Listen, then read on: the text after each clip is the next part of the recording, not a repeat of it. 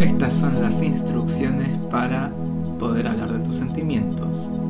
Primero tiene que ser tímido, si no, no funciona.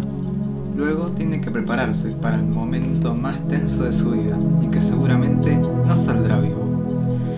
recordad que para cuando estás, cuando estás hablando, procura tener algo a la mano, como una barra de metal o una pistola, por si te quedas helado.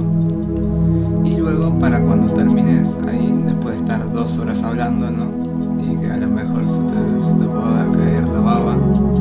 Luego, cuando termines, puedes celebrarlo y morir en paz